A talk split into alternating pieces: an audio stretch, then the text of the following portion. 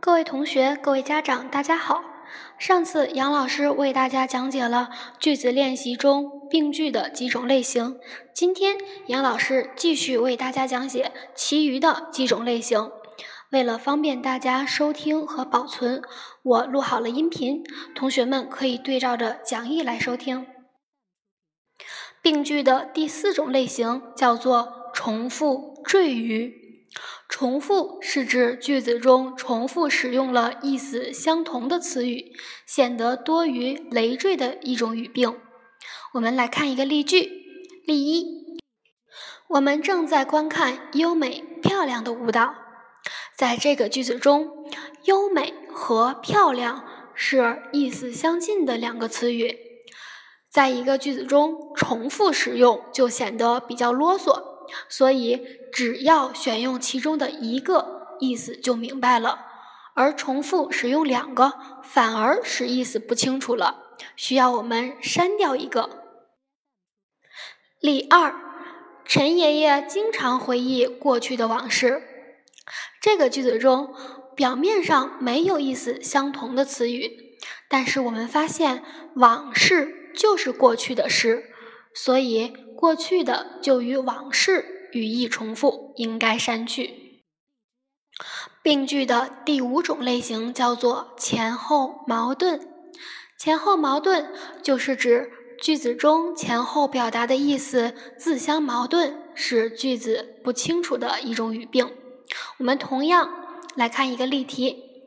例一：我敢肯定，今天可能会下雨。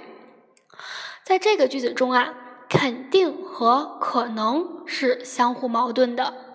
肯定是确定不疑的，而可能呢是也许能够、或许能够的意思。这两个意思显然是矛盾的，使人看了就不明白这个句子要表达的意思究竟是哪一个。例二：下课了。同学们一窝蜂似的、有序地走出教室。一窝蜂是说一个蜂窝里的蜜蜂一下子都飞出来了，形容许多人乱哄哄的同时说话、同时行动，是非常混乱的。而后面的有序是非常的井然有顺序，所以自相矛盾，意思也就表达的不清楚。病句的第六种类型叫做词序混乱。词序混乱是指句子中的词语没有按照一定的顺序或者想要表达的意思排列，以至于出现歧义或者混乱的现象，使句子的意思表达的不清楚。比如，我们必须认真改正并仔细检查作业中的错误。这个句子要表达的意思是我们必须仔细检查并认真改正作业中的错误，而原句颠倒了词序的顺序，使句子表达不清楚、不明白。应该是先仔细检查，再认真改正。再看第二个，我的语文成绩较好，是因为语文对我特别感兴趣。这个句子表达的意思是我的语文成绩较好，是因为我对语文特别感兴趣，而原句颠倒了词语的顺序，所以是意思表达的不清楚。最后一种叫做指代不明，指代不明是指句子中用上了代词，比如你、我、他、这、那等等。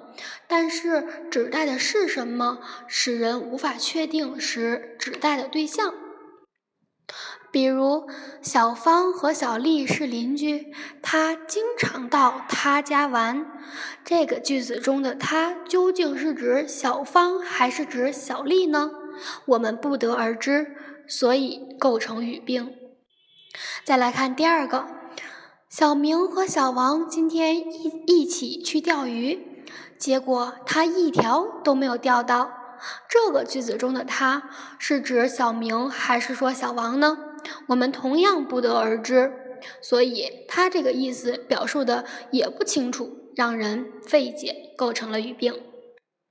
今天杨老师为大家讲解的这四种类型的病句，下面有对应的小练习，请同学们在听完了讲解之后，及时完成下面的几个练习。同学们在完成练习的时候，如果有哪道题不清楚、不明白的，可以随时向杨老师来提问。